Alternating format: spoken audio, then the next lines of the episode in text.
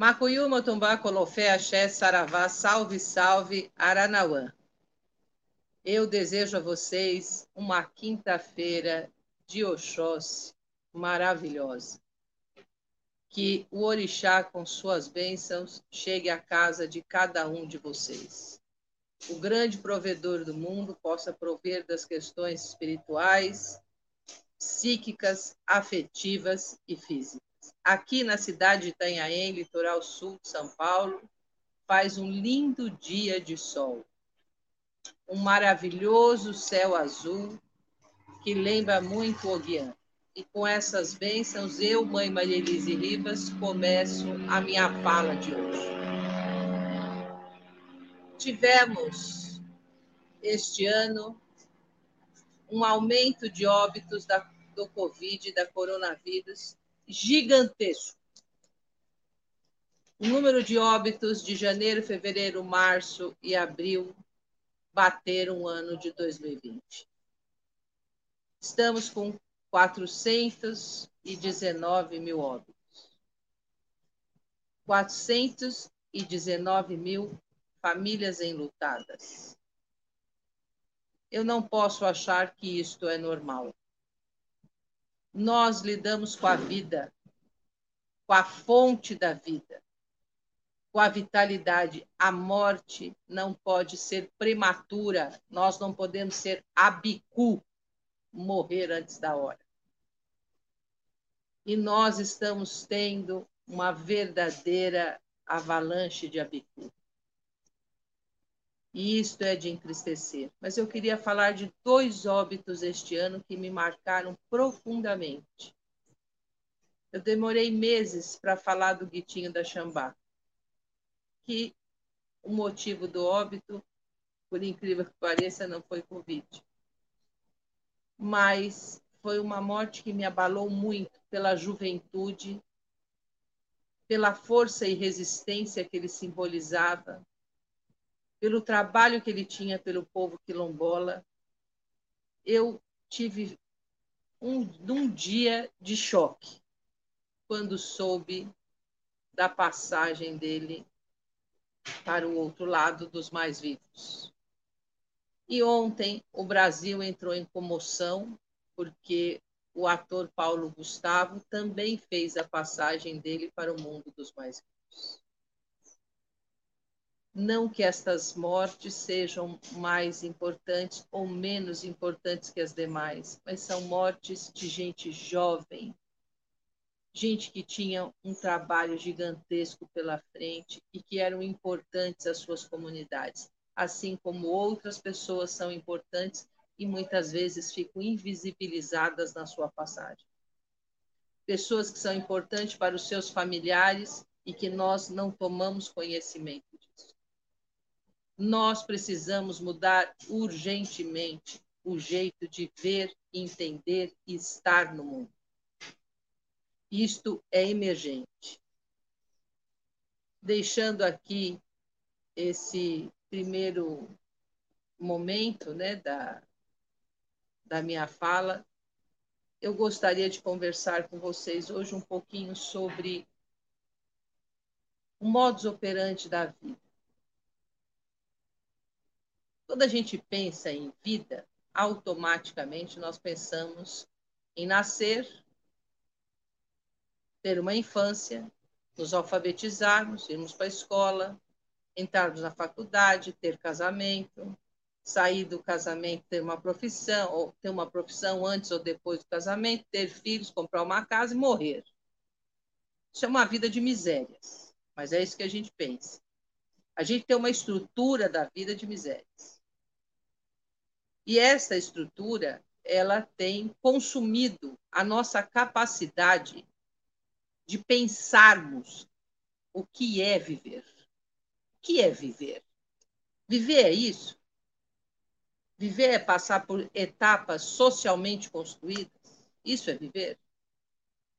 Hoje nós estamos aqui na luta pela sobrevivência. Nós temos milhões de brasileiros passando fome, brasileiros e brasileiras. E aí eu pergunto: hoje a emergência é fazer com que a vida biológica esteja rígida. E mesmo assim, muitas pessoas não têm. Agora, nós precisamos pensar que, além da vida biológica, nós temos uma vida espiritual. O que é viver para esta vida espiritual? Quais são os princípios que norteiam e estruturam esta vida? Nós temos uma ética no santo, e eu vou aqui rememorar para o povo do santo, que nós temos uma crença em quatro grandes campos que constituem a vida. A crença no orixá, na divindade, divindade, no orixá. Aqui eu vou colocar divindade e orixá no mesmo campo. Nós temos uma crença na natureza, nos eguns e no ser humano na humanidade. Esses quatro grandes espaços, eles marcam o sentido de viver para a gente. Porque eu preciso viver com um princípio divino, eu preciso viver com a natureza, eu preciso viver com a minha ancestralidade do princípio espiritual e eu preciso viver com a humanidade. Então, nós temos essas quatro formas de viver. Normalmente, nós estamos desconectados desta teia que constitui a vida. Nós focamos em pequenas parcelas disto que constitui a vida. E aí eu pergunto, o sentido de viver, ele parte, até fazendo um trocadilho, se torna parte de um todo. E nós tomamos a parte como todo. Então, ou nós vivemos só a humanidade e achamos que é o todo, às vezes conseguimos viver a humanidade e pensar na divindade e achamos que é o todo. Muitas outras vezes nós incorporamos questões ecológicas, e eu estou colocando ecológicas, porque eu estou retirando aí a natureza como um princípio sagrado e divino, e tomamos como todo. Então, nós somos pessoas fragmentadas. Nós somos pessoas fragmentadas nós temos uma mente fragmentada, um sentimento fragmentado e temos uma vida fragmentada.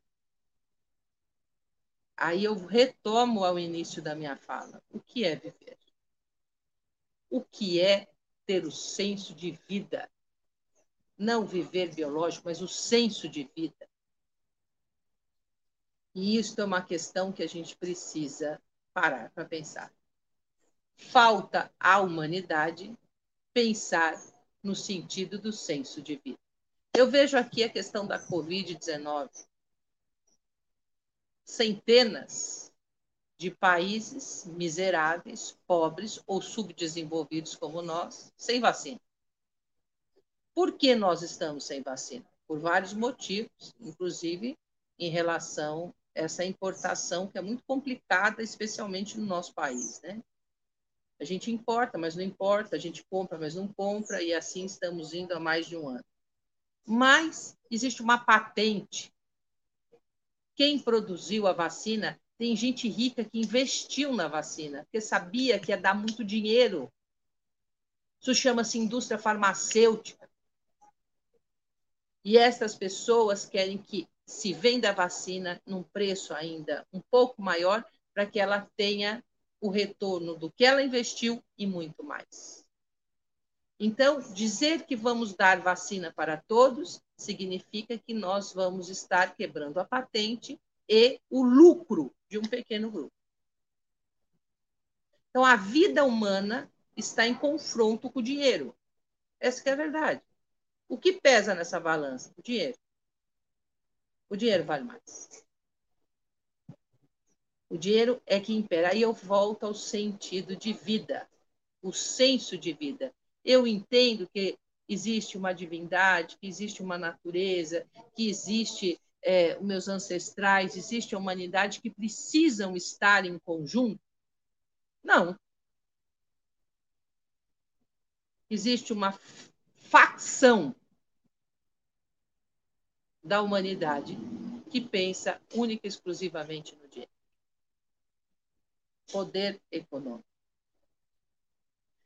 E aí nós trazemos uma problemática gigantesca para o mundo, como resultado disso que é a fome, a doença, a vulnerabilidade da saúde, da educação. E fala: "Ah, mas espiritualidade terreiro não tem nada a ver com isso". Não tem? Eu pergunto a você que fala isso para mim. Simples assim. Se a gente não tem nada a ver com isso, como é que a gente vai fazer um filho de santo, vai lá no mercado para Exu e vai comprar as coisas, que é o primeiro a estar tá, tá sendo movimentado, você vai comprar isso, comprar aquilo, é fácil fazer isso? Alguém te dá de graça? Alguém, você chega lá e fala, oh, eu estou precisando disso, disso, disso, a pessoa te dá? Não, você paga. Paga muito bem pago. Não é assim que funciona? Você vai fazer um filho de santo, tem dinheiro, não tem, vai pagar, não vai pagar. Como é que nós vamos fazer isso? Está ali. Está envolvido. Você vai dar uma comida para o pessoal que for na sua casa. Vai dar uma comida para o santo. E eu não estou nem falando de bicho. Estou falando que você vai comprar lá um giló. Você paga. Então a gente não pode ter essa mentalidade obtusa de achar que terreiro não tem que discutir essas questões. Porque isso está envolvendo a vida. Isso está envolvendo como nós procedemos em relação à vida, à humanidade, ancestralidade, à natureza. A natureza tão cara para as religiões afro tão cara e necessária para as religiões afro está sendo depauperada porque o poder econômico fala mais alto.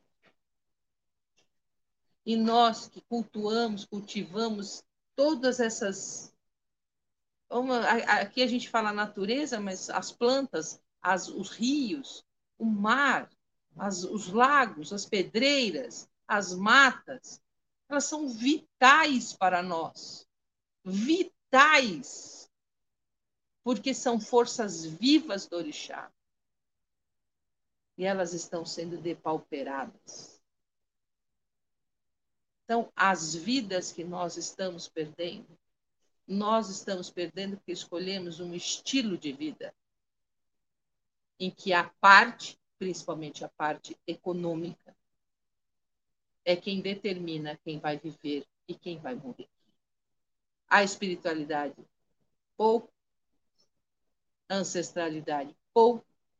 E a pobre da natureza está fadada junto com o ser humano a ser espolhado.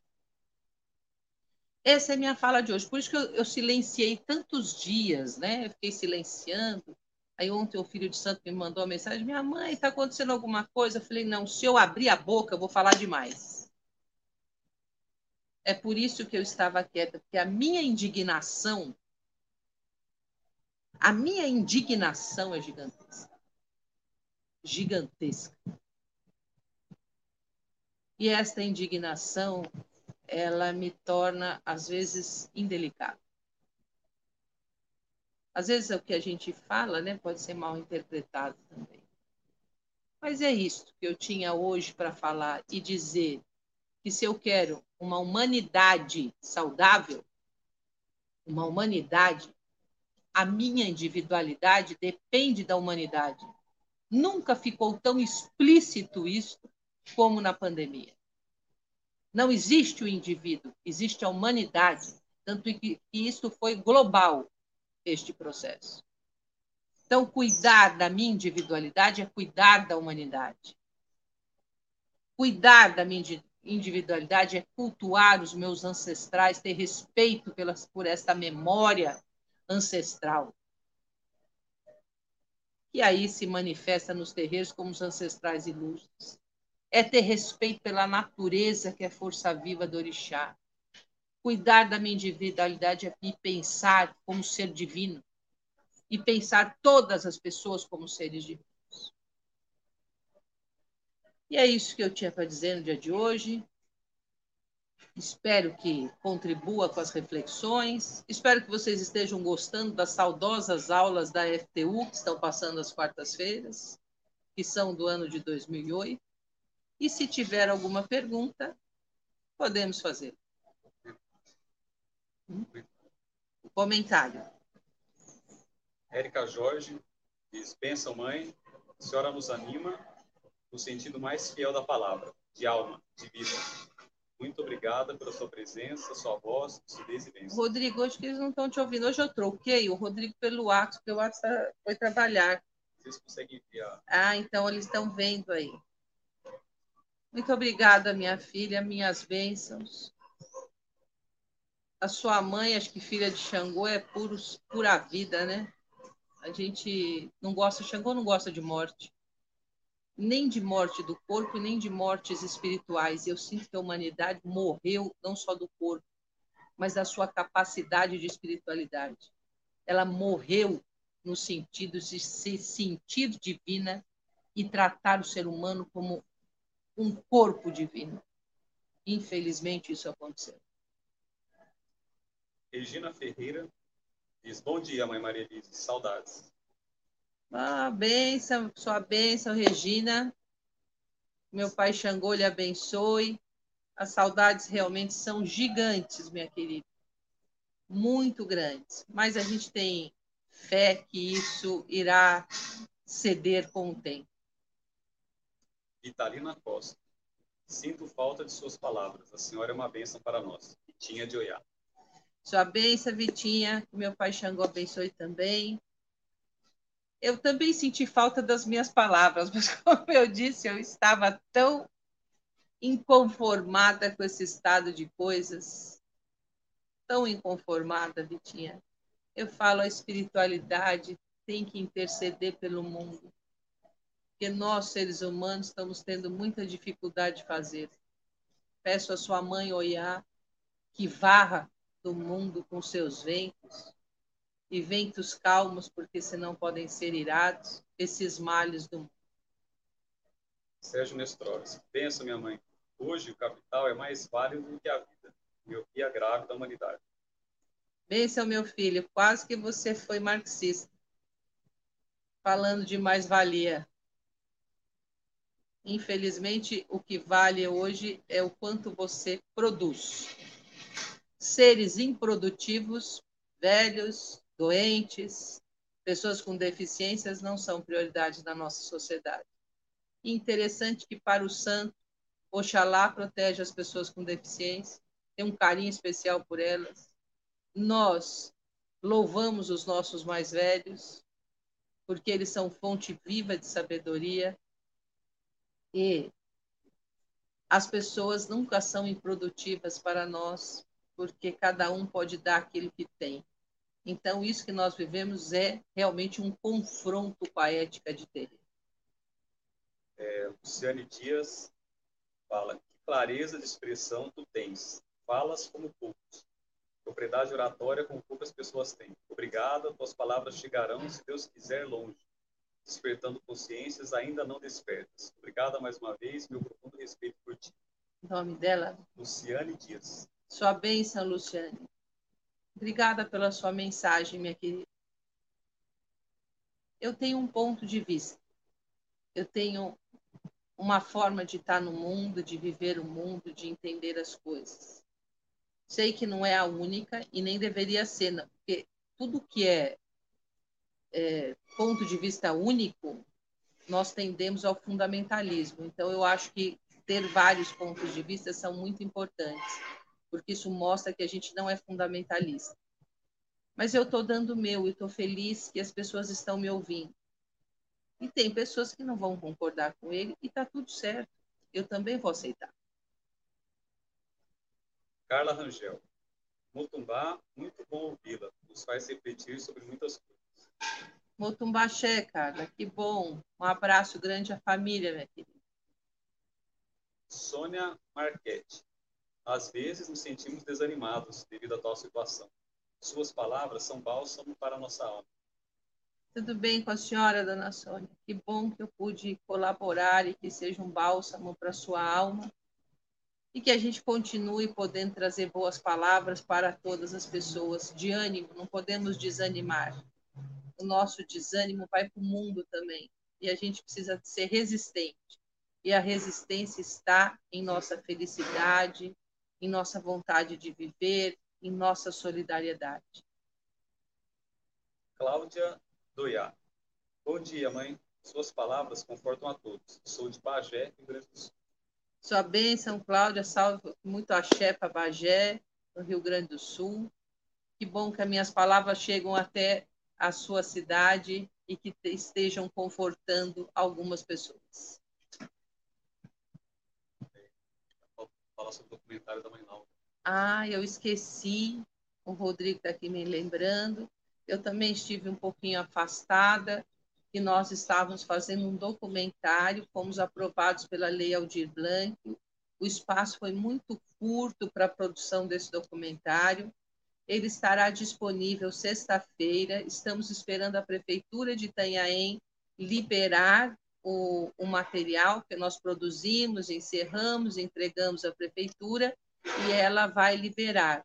E a, na sexta-feira nós vamos compartilhar este link e esperamos. É de uma mulher negra, quilombola, de 83 anos, da cidade de Itanhaém. Chama-se Mãe Laura. Aqui ela é conhecida como Mãe Laura do Quilombo. Então vocês vão conhecer uma personagem muito interessante. Convido vocês a assistir. E também a minha forma de resistência e de luta contra o racismo. Porque nós vivemos uma sociedade extremamente racista e precisamos ser antirracistas, como dizia Angela Davis. Agora encerramos a fala de hoje. Agradeço a todos e todas pelo tempo dispensado. Desejo a vocês luz, muita luz na mente, no coração, paz profunda. Nós estamos precisando de paz muito profunda na nossa mente, no nosso coração. E eu vou ver se eu retomo. Eu não, eu não tenho gostado desses horários muito fixos, sabe? Mas eu vou ver se eu consigo deixar um dia fixo para facilitar a comunicação com todos e todas vocês. Assim, peço ao Oxóssi, o grande provedor, que cubra a todos vocês no dia de hoje. Macuiú, Motumbá, Colofé, Axé, Saravá, salve, salve, Aranaú.